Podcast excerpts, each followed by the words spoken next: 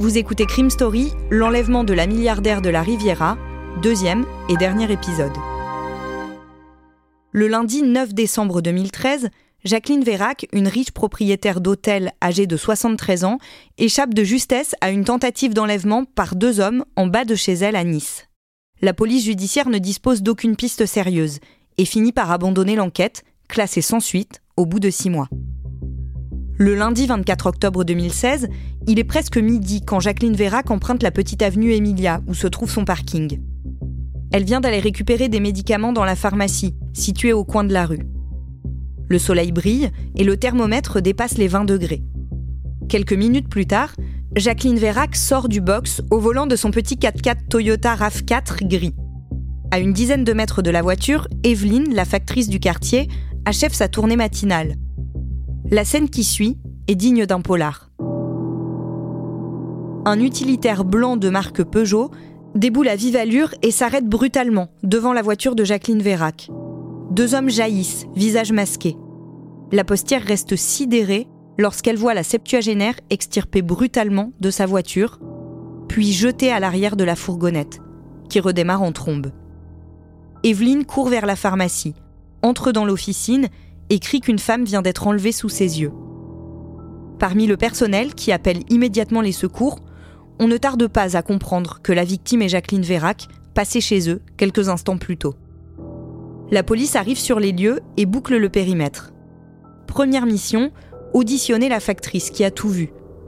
Malgré le choc, Evelyne livre des informations précises et précieuses aux enquêteurs de la police judiciaire de Nice notamment parce qu'elle a mémorisé une partie du numéro de la plaque d'immatriculation de la fourgonnette Peugeot blanche.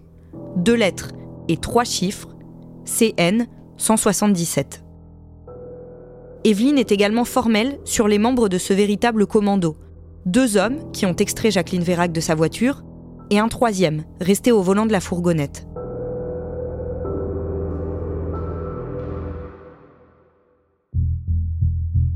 Damien, la police judiciaire de Nice déploie immédiatement des moyens très importants. D'abord, un enlèvement comme celui-ci, c'est très rare. On appelle cela un rapt à l'italienne. Alors en France, chaque année, il y a des dizaines hein, d'enlèvements, mais la quasi-totalité d'entre eux se font entre délinquants et souvent entre trafiquants de stupéfiants qui s'enlèvent, qui se séquestrent dans le cadre de concurrence, de rivalité commerciale ou de guerre de territoire. Là, il s'agit d'un tout autre profil de victime. C'est une femme âgée, riche et qui a surtout déjà échappé à un enlèvement au même endroit trois ans plus tôt. Damien Delsoni, la police judiciaire de Nice déploie immédiatement des moyens très importants. Il n'y a pas de temps à perdre, donc pendant qu'une partie des enquêteurs vont aller perquisitionner l'appartement de la riche héritière à la recherche d'indices, sa voiture, qui était restée moteur tournant devant le box après son enlèvement, est chargée sur une dépanneuse pour être passée au peigne fin dans les locaux de la police technique et scientifique de la PJ de Nice. Tout ça est situé au quartier général hein, de la police judiciaire, qui est la caserne Ovar, qui se situe sur les hauteurs de la ville de Nice. Pendant ce temps-là, d'autres policiers, eux, vont foncer chez le fils de Jacqueline Vérac. Gérard Vérac, qui porte le même prénom que son père, est évidemment mort d'inquiétude, et il doit répondre aux mêmes questions que trois ans plus tôt. Sa mère avait-elle reçu des menaces? Se sentait-elle suivie? En plein milieu de cette audition, à 14h21 exactement, son portable sonne. C'est le numéro de sa mère qui s'affiche.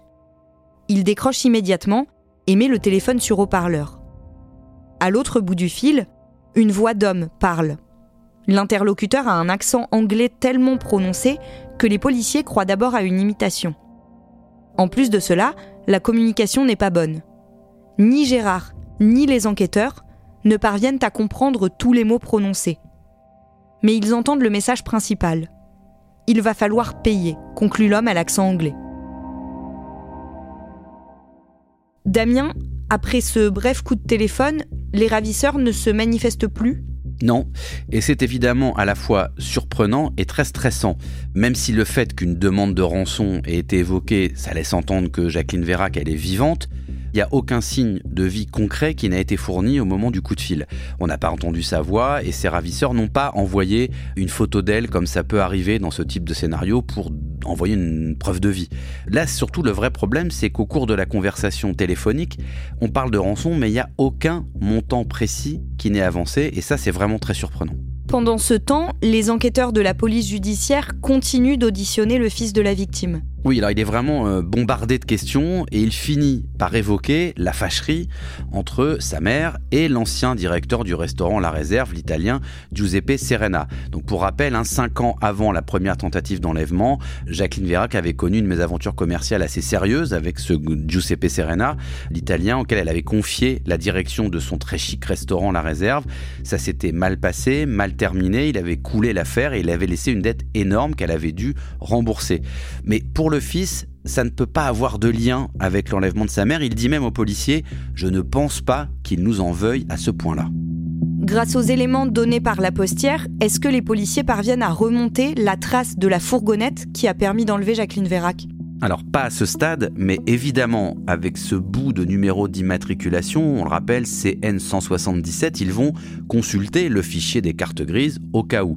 Mais le modèle du véhicule en question est extrêmement répandu et surtout ils ont le sentiment que cette voiture, elle a sans doute été volée et replaquée. Il se lance aussi dans des recherches massives sur la téléphonie. Oui, pourquoi? Parce que lorsque les ravisseurs ont appelé le fils de Jacqueline Vérac avec le téléphone de celle-ci, ils ont forcément actionné une borne relais quelque part sur la route, ce qui peut donner une indication précise et précieuse sur leur localisation ou tout du moins sur leur direction de fuite.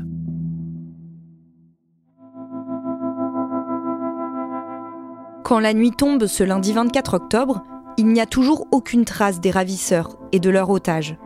Gérard Vérac ne trouve pas le sommeil.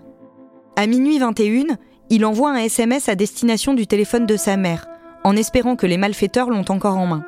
Il rédige ce message en deux langues, française et anglaise, ne sachant pas exactement quelle est la nationalité des hommes qui la détiennent. Je vous en supplie, donnez-moi des nouvelles de ma mère, je suis très inquiet. Il ne reçoit pas de réponse il renvoie un nouveau message le lendemain matin à 9h57. Je suis prêt à vous donner de l'argent, des bijoux, tout ce que vous voulez, mais s'il vous plaît, donnez-moi des nouvelles. Pendant qu'il tente de prendre contact avec les ravisseurs, les hommes de la police judiciaire sont toujours mobilisés.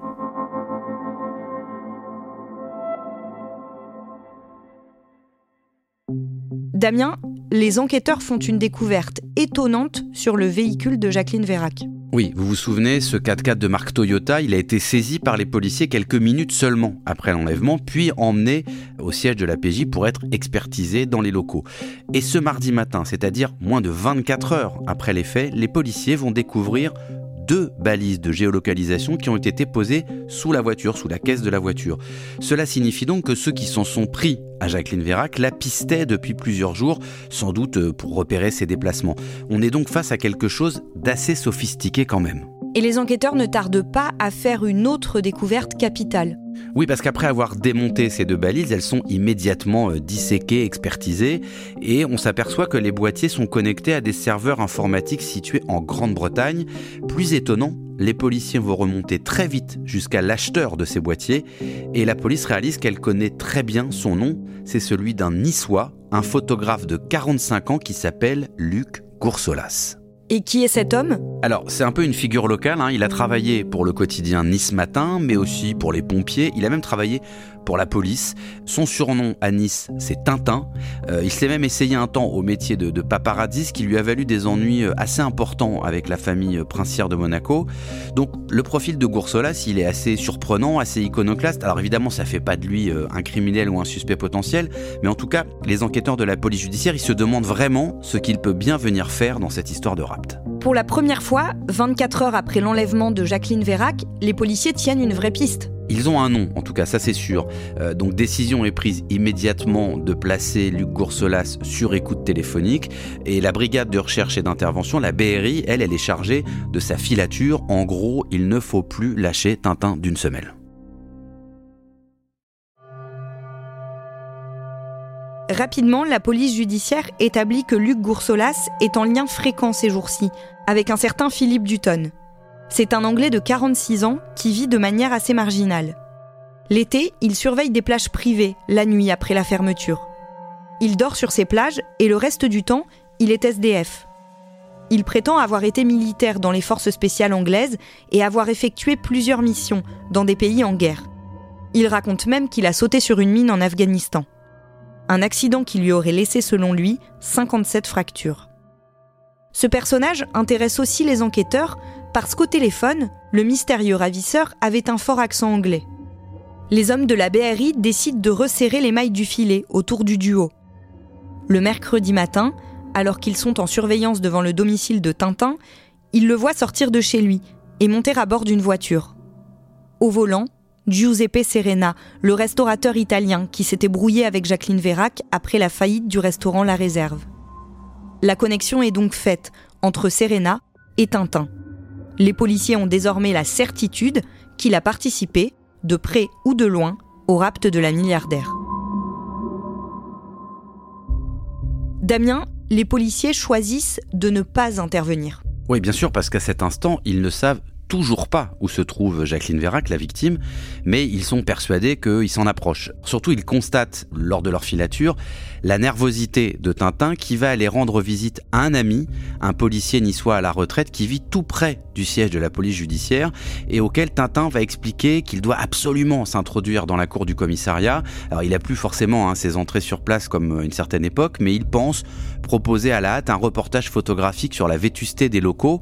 En fait, on voit bien que Goursolas alias Tintin, il n'a qu'un objectif, il espère encore pouvoir récupérer les fameuses balises de géolocalisation qui sont sous la voiture de Jacqueline Vérac. Hein. Il ignore que les policiers ont mis la main dessus et les ont déjà décortiquées. Et que c'est pour ça que la BRI est assez basse que nuit et jour depuis. Il est midi 30 précise, ce mercredi 26 octobre 2016. Cela fait maintenant 48 heures que Jacqueline Vérac a été enlevée. Alors que les se resserrent autour du trio Serena Goursolas Dutton, les policiers reçoivent un appel venant de riverains d'une sente isolée située sur les hauteurs de Nice. Ils racontent qu'ils viennent de libérer une femme âgée qui criait au secours et qui était seule à l'intérieur d'une fourgonnette blanche. Un homme qui promenait son chien s'était d'abord approché de cet utilitaire, intrigué de voir une plaque minéralogique à moitié détachée à l'arrière, avec une autre en dessous ne supportant pas les mêmes numéros. En quelques minutes, une première patrouille est sur place et les secours prennent en charge cette dame. C'est bien Jacqueline Vérac. Ses poignets et ses chevilles portent des traces de liens qui lui ont entaillé la peau. Elle est fatiguée et un peu hébétée lorsque les pompiers la prennent en charge pour la transporter à l'hôpital. La police technique et scientifique se met tout de suite au travail autour de la fourgonnette blanche, la prison sur pneumatique de Jacqueline Vérac depuis deux jours. Des agents qui sécurisent leur intervention dans cette sente aperçoivent un 4x4 Nissan s'approcher avant de faire brusquement demi-tour. Manœuvre maladroite et suffisamment suspecte pour que les policiers décident de contrôler les occupants de cette voiture. Ils sont trois et semblent assez tendus. L'un est une vieille connaissance de la police locale. Et bien qu'il donne d'abord une fausse identité, les agents finissent par le démasquer.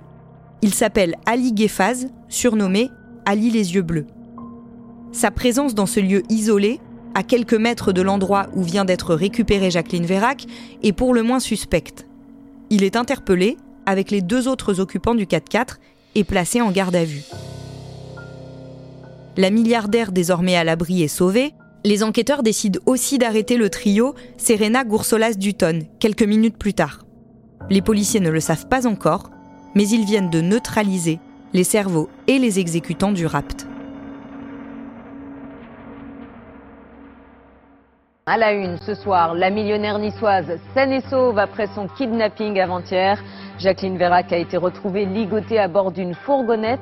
Mais le mystère demeure concernant ces ravisseurs et le mobile de l'enlèvement. Damien, pendant ce temps, Jacqueline Vérac est auditionnée à l'hôpital par les policiers, auxquels elle va raconter ses deux jours de séquestration. Et la première chose qui les surprend, c'est l'extrême vivacité d'esprit et le sang-froid de cette femme qui a quand même 76 ans et qui vient de passer 48 heures enfermée à l'arrière d'une fourgonnette. Elle va raconter que dès son enlèvement le lundi midi, elle s'est concentrée pour calculer le temps pendant lequel la voiture avait roulé. Elle l'estime ce temps à environ 30 minutes. Elle décrit ensuite comment elle était entravée au niveau de ses jambes et de ses poignets. Elle a aussi refusé de prendre un comprimé pour dormir que lui a tendu un des ravisseurs. Elle dit aussi qu'elle a essayé d'avoir une forme de communication avec eux, mais lorsqu'elle leur a posé des questions, elle n'a obtenu qu'une seule réponse. On était chargé de vous enlever, c'est notre travail. Elle raconte aussi avoir tenté à plusieurs reprises d'attirer l'attention d'éventuels passants. Oui, souvent lorsque la fourgonnette s'est arrêtée, hein, à de nombreuses reprises pendant ces 48 heures, elle a essayé de taper avec ses pieds contre la carrosserie pour attirer l'attention d'éventuels passants. Simplement, ça plaisait évidemment pas à ces géoliers, donc en guise de représailles, on lui a resserré les liens à chaque fois jusqu'à lui entailler la peau, notamment la peau des poignets. Elle raconte en fait les 48 heures qui sont passées, elle a refusé les sandwichs qu'on lui proposait pour manger, elle a juste fait une demande, une requête auprès de, de ses ravisseurs, c'était d'avoir un seau d'aisance pour uriner, on lui a refusé. Donc elle va raconter tous ces détails et elle va surtout expliquer aux policiers qu'elle est toujours restée à l'affût. Et le mercredi midi, donc, elle comprend que la donne a changé. Oui, comme elle est très euh, attentive et elle attend la moindre occasion, elle sent, elle, a l'impression que ces geôliers ont quitté la fourgonnette à l'avant et qu'ils l'ont laissé seule à l'arrière. Donc elle décide de passer à l'offensive à ce moment-là. Elle va réussir à desserrer ses liens, à retirer la couverture que les ravisseurs avaient placée entre l'avant et l'arrière du véhicule pour lui empêcher euh, à la fois de voir ce qui se passait dehors et surtout d'être vue. Et c'est là qu'elle comprend qu'elle a sa chance, elle est toute seule dans, dans la fourgonnette, elle va taper de toutes ses forces avec ses pieds jusqu'à attirer l'attention du fameux promeneur avec son chien.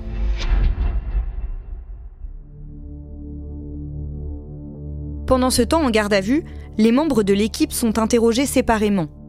Giuseppe Serena nie toute implication dans l'enlèvement. Mais dans une pièce voisine, l'anglais Philippe Dutton se met à table et livre de précieux éléments aux policiers. Il faut dire que les policiers ont une pièce essentielle contre l'anglais. Le fameux ADN inconnu, retrouvé sous les ongles de Jacqueline Vérac après sa première agression en 2013, est le sien. Peu à peu, les enquêteurs reconstituent le puzzle de ce complot qui prend sa source dans les désirs de vengeance de Serena. Depuis 2008, et la faillite du restaurant La Réserve, il rumine sa haine à l'égard de Jacqueline Vérac, qui a pourtant payé les dettes qu'il avait lui-même contractées. Au début de l'année 2013, il reprend contact avec un vieil ami italien, un certain Enrico. Il lui rend visite sur l'île anglo-normande de Jersey. Sur ce bout de terre constellé de banques et de sociétés offshore, lui est gardien de chapelle. Il vit chichement dans un centre d'accueil pour les démunis. Serena a un travail à lui proposer, une femme, très fortunée, lui doit de l'argent et elle refuse de le lui rendre. Il projette donc de l'enlever et de demander une rançon. Enrico lui présente alors un ami qui est aussi son voisin de chambre à Jersey. C'est Philippe Dutton, l'anglais soi-disant ancien militaire dans les forces spéciales qui a aussi échoué sur cette île où il vit de petits boulots de charpentier. Enrico et Dutton acceptent de participer au projet criminel de Serena qui leur promet qu'ils seront grassement payés. Enrico doit être le chauffeur et le logisticien, et Dutton une sorte de consultant. À l'été 2013, ils débarquent sur la côte d'Azur pour rejoindre Serena. Ils font les repérages près du domicile de Jacqueline Vérac et dégotent aussi une maison près de la frontière italienne qui doit servir de prison à l'héritière jusqu'au versement de la rançon qui sera fixée à 10 millions d'euros d'après les dires de Serena. La suite est connue. Le lundi 9 décembre 2013, leur tentative d'enlèvement échoue. Comme ils ne sont pas inquiétés par la police, ils n'abandonnent pas le projet. Ils se mettent au vert quelques mois. Enrico repart à Jersey, tandis que Dutton passe plusieurs mois en Bulgarie, chez son ex-femme. Giuseppe Serena, lui, n'abandonne ni la des Anges, ni ses projets de vengeance. Dès 2015, il s'emploie à reconstituer une équipe, plus étoffée cette fois. Dutton réapparaît, Enrico aussi, fiché d'un autre Italien, plus jeune, prénommé Amedeo.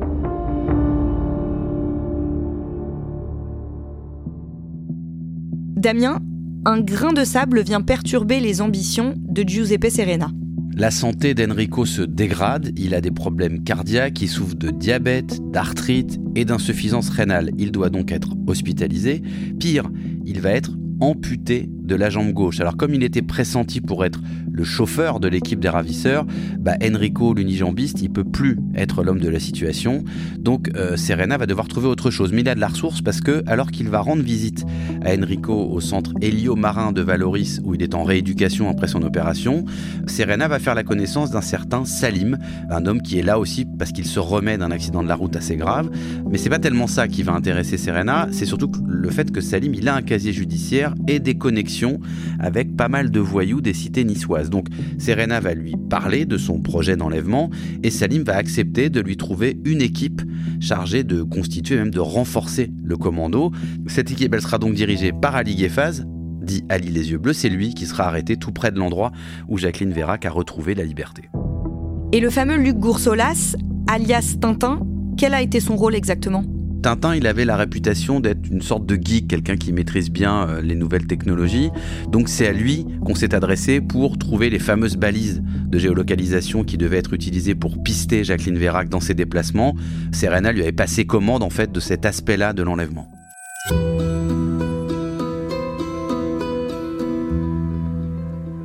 Tout le monde l'attendait, elle ne s'est pas montrée. À 80 ans, Jacqueline Vérac, héritière du restaurant La Réserve à Nice et du Grand Hôtel à Cannes, n'assiste pas à l'ouverture très médiatisée du procès de 13 personnes soupçonnées d'avoir commandité, préparé et exécuté son enlèvement il y a 4 ans. 13 hommes, au total, sont renvoyés aux assises en 2021 pour la tentative d'enlèvement de 2013, puis le rapt de 2016. Giuseppe Serena, désigné comme le cerveau, a toujours nié. Tous condamnés, ils font appel. À Aix-en-Provence, l'année suivante, des problèmes cardiaques empêchent Giuseppe Serena de comparaître alors qu'il a été remis en liberté justement à cause de son état de santé. Les jurés sont plus sévères. Serena, Dutton et Ali les yeux bleus sont condamnés à 18 ans de prison. La peine la plus lourde étant réservée à un des geôliers, surnommé Sandan, qui écope de 20 ans. À la barre, Jacqueline Vérac reste très digne je ne comprends pas cette haine, dit-elle. Puis elle avoue que depuis, sa vie a changé. Je suis moins insouciante maintenant.